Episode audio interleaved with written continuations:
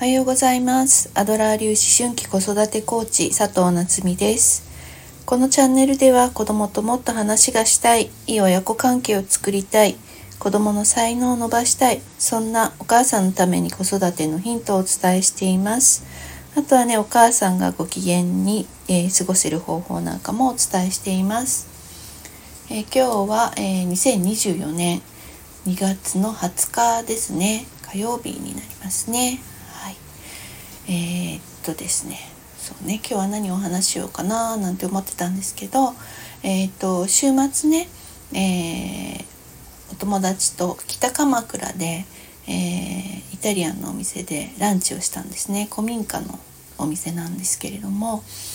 それでねちょっと感じたことというかみんなでそんなあの話していたことをシェアなんですけれども。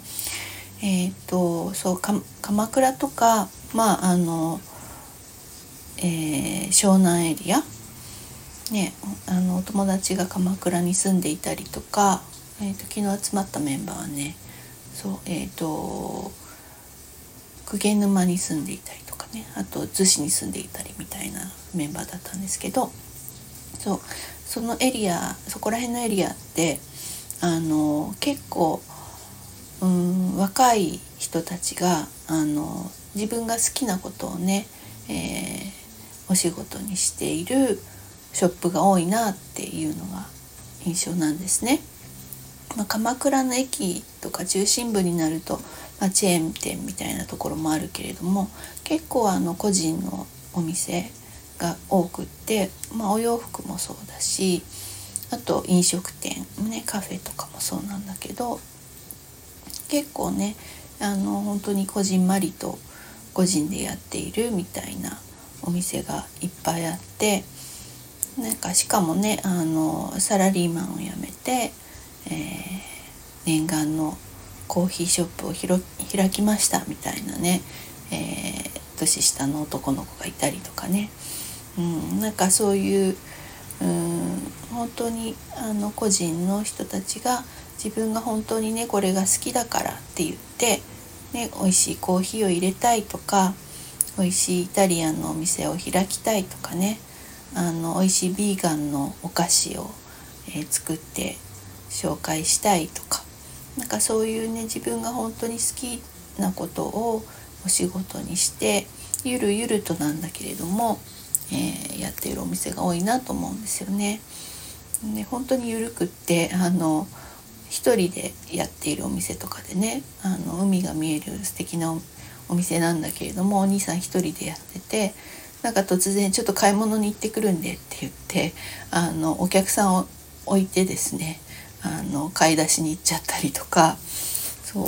あのチーズフォンデュのお店なのにチーズが足りなくなったわとかって言ってチーズを買いに行っちゃうお客さんを置いてチーズを買いに行っちゃうね店主のマダムとかね あのいろいろ面白いお店もあるんですけどなんかそういう緩い感じなんだけどあのなん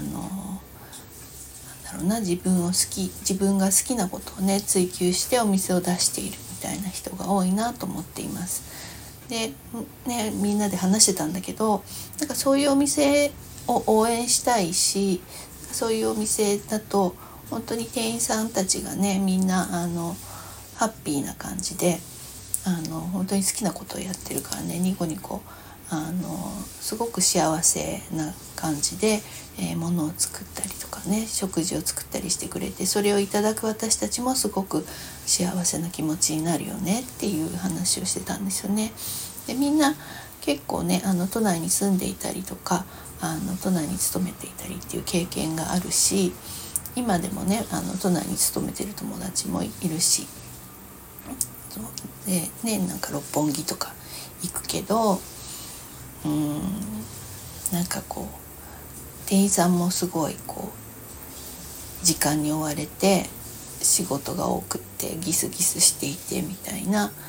お店多いよねって。あとはあのね新しい商業施設がねそれこそテレビであのオープンみたいなねあの商業施設があるから行ってみようなんて言ってみるんだけどなんか似たようなお店だったりとかあとはなんかこう、うん、ちょっとまあ、えー、なんだろうな。うん敷居が高いというよりもなんだろうね。ちょっとこうみんなこう鼻高々みたいな感じで あの言ってるみたいなね。ちょっと、うん、お値段と味が釣り合ってないなみたいなお店があったりとか。うんなんかそういうところよりはねやっぱりこう、まあ、私たちの年齢的な問題なのかもしれないんだけれどもやっぱりこう自分が好きで楽しくて、えー、働いているっていう人たちと接して、えー、そこでお買い物をしたりとかお食事をしたりっていうのがねなんかこう幸せの循環が巡っているような感じがしてこっちもハッピーだし向こうもハッピーだしっていうねなんかそういうあの場に行った方がいいよねってそういうところでお金を使う方が気持ちがいいよねっていう話をしていました。うんだからねえっとそうあの子供には幸せな仕事というか自分が好きでこう幸せを人に分け与えられるようなね仕事をしてもらいたいななんて、えー、私はなんとなく漠然と思いながらですねそんな話をしておりました。だからねあの大人も私もあのこのコーチングが好きでそれを広めたいと思って仕事をしているしなんかそういうね姿を子供にも見せていきたいななんて思った週末でした。はい。ではね今日もあの素敵な一日になりますようにお祈りしています。最後までお聴きいただきありがとうございました。またね